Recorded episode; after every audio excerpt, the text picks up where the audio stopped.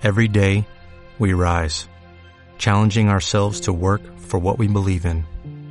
At U.S. Border Patrol, protecting our borders is more than a job, it's a calling. Agents answer the call, working together to keep our country and communities safe.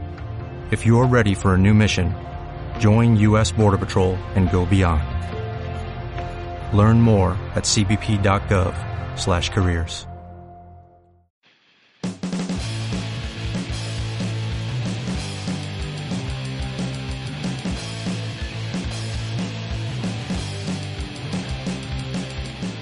En la hoguera, si ardes, nada te quema.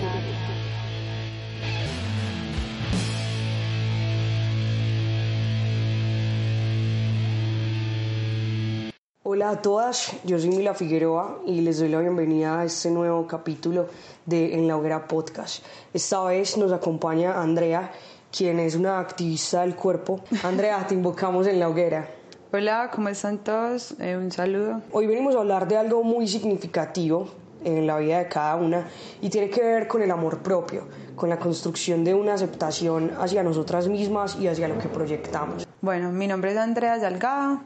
Eh, nada, he venido como luchando con estereotipos que plantea la sociedad durante mucho tiempo, creo que prácticamente toda mi vida, porque en realidad soy una persona de talla grande que no puede rebajar simplemente como por cuestiones biológicas. Eh, sí, digamos, problemas hormonales, muchos cambios en mi cuerpo que no me dejan como pues bajar de peso con facilidad. Y digamos como que la sociedad a uno le dice, hasta los mismos padres a uno le dicen como tenés que bajar de peso, no te puedes ver tan gorda, eh, eso no es bueno para tu salud, nadie te va a querer así. Eh, nada, le empiezan como a llenar a uno de miedos que obviamente uno se los va creyendo y sale a la sociedad con miedo a ponerse una falda escotada, a ponerse, no sé, como que nos han metido que hay cosas que son para gente flaca y nosotras las gordas no tenemos acceso a eso. Pero bueno, el caso es que la cuestión empieza como por el bullying, ¿cierto? Y el bullying empieza por el hogar.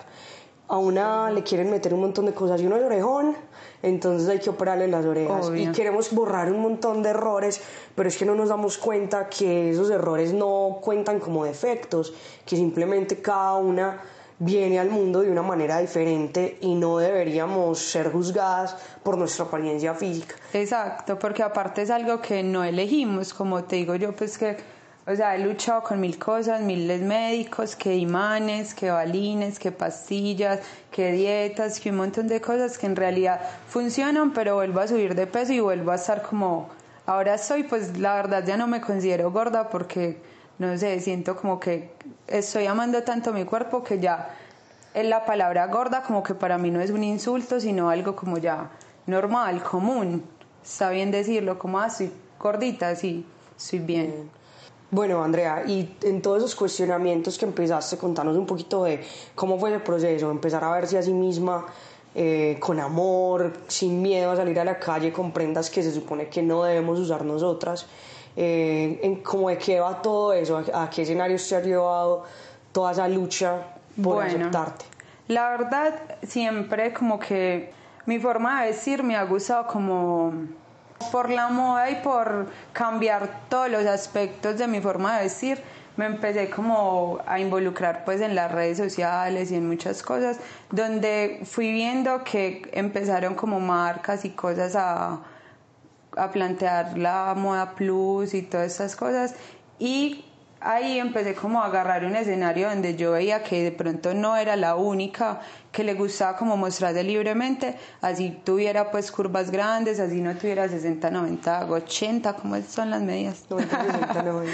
90, 60, 90. Eso es algo que tenemos que borrar de la sociedad. Sí, total. Pues es que pues todos esos cánones hacen parte de un rol de género que han construido los hombres es la mirada que tiene el patriarcado de nosotras, de cómo debemos lucir y de lo que debemos aspirar llegar a ser. Les caga un poquito que nosotras ya no estemos prestándonos para eso, porque si no lucimos como a ellos les encanta que, que lo hagamos, entonces no somos objeto del deseo, pero no se dan cuenta que el deseo fluye de maneras De- que ni una misma puede explicar, si uno Ajá. siente atracción y, y yo creo que primero fue el alma que el cuerpo, eh, de eso estoy completamente segura. Bueno, te quería contar algo que me ha llamado como mucho la atención. Ahora pues ya como que me acepto bien como soy y admiro a muchas mujeres también porque en ese proceso uno aprende que todas somos diferentes, todas tenemos para entregar cosas diferentes, más que solamente como nos vemos.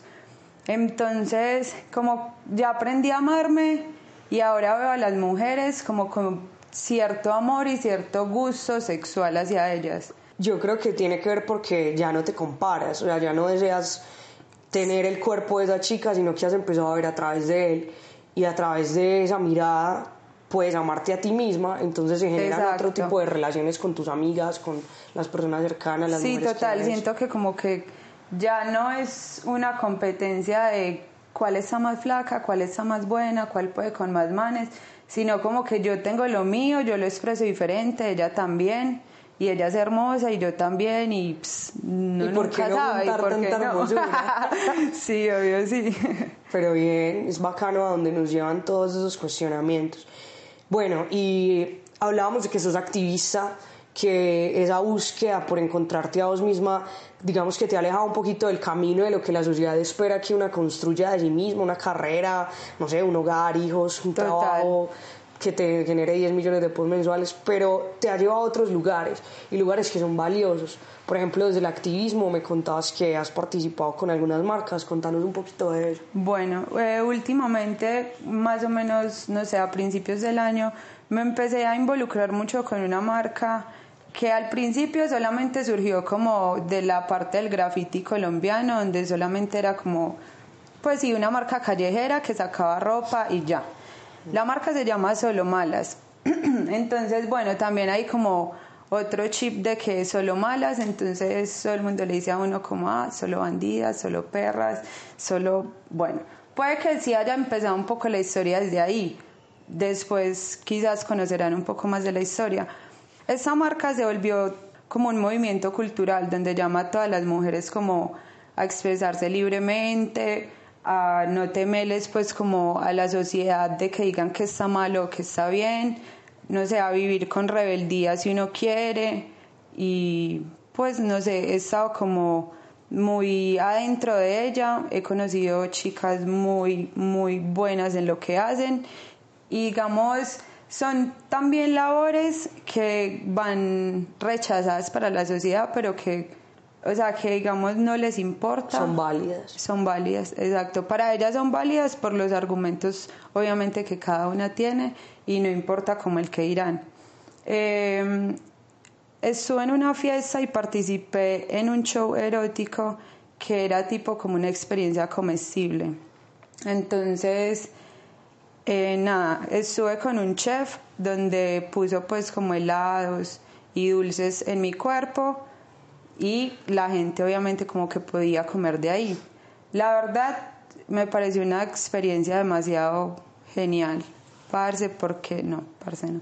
Desde el respeto se pueden generar ambientes muy sanos en torno a lo que es erótico y a lo que está mal visto. Entonces la gente cree, por ejemplo, cuando agreden sexualmente a una chica, siempre se busca justificar el acto de violencia, ¿cierto? Ah, no, es que estaba muy mal vestida o, o es que no se puede salir a esas horas de noche.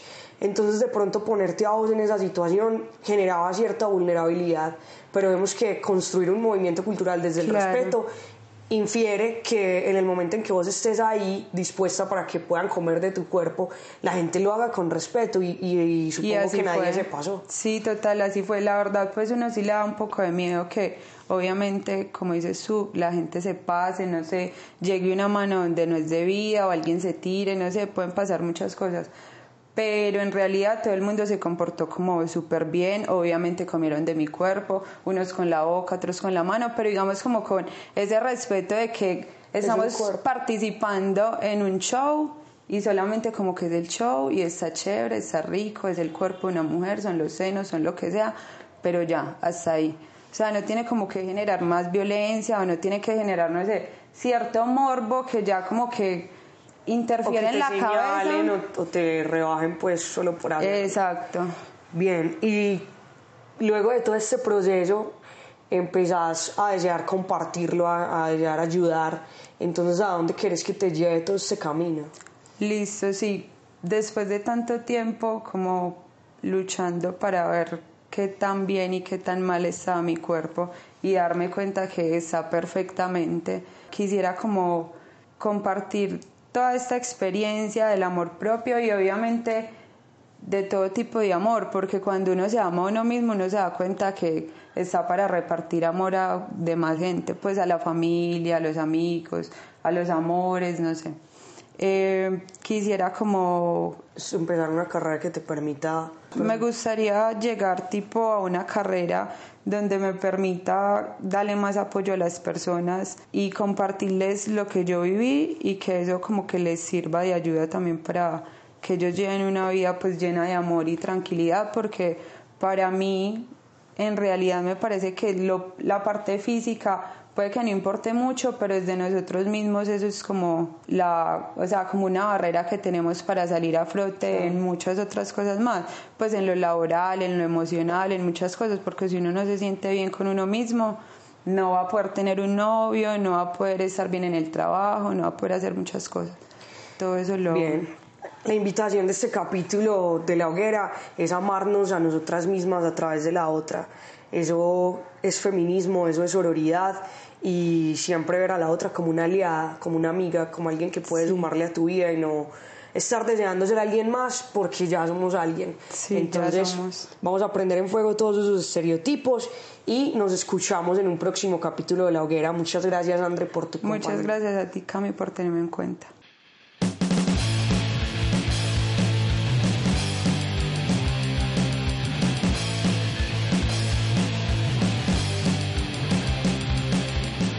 En la hoguera, si ardes, nada te quema.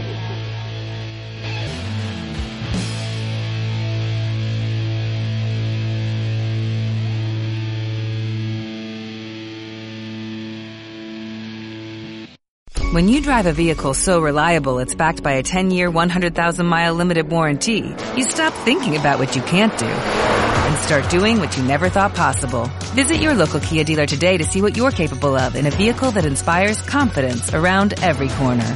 Kia, movement that inspires. Call 800-333-4KIA for details. Always drive safely. Limited inventory available. Warranties include 10-year 100,000 mile powertrain and 5-year 60,000 mile basic. Warranties are limited. See retailer for details.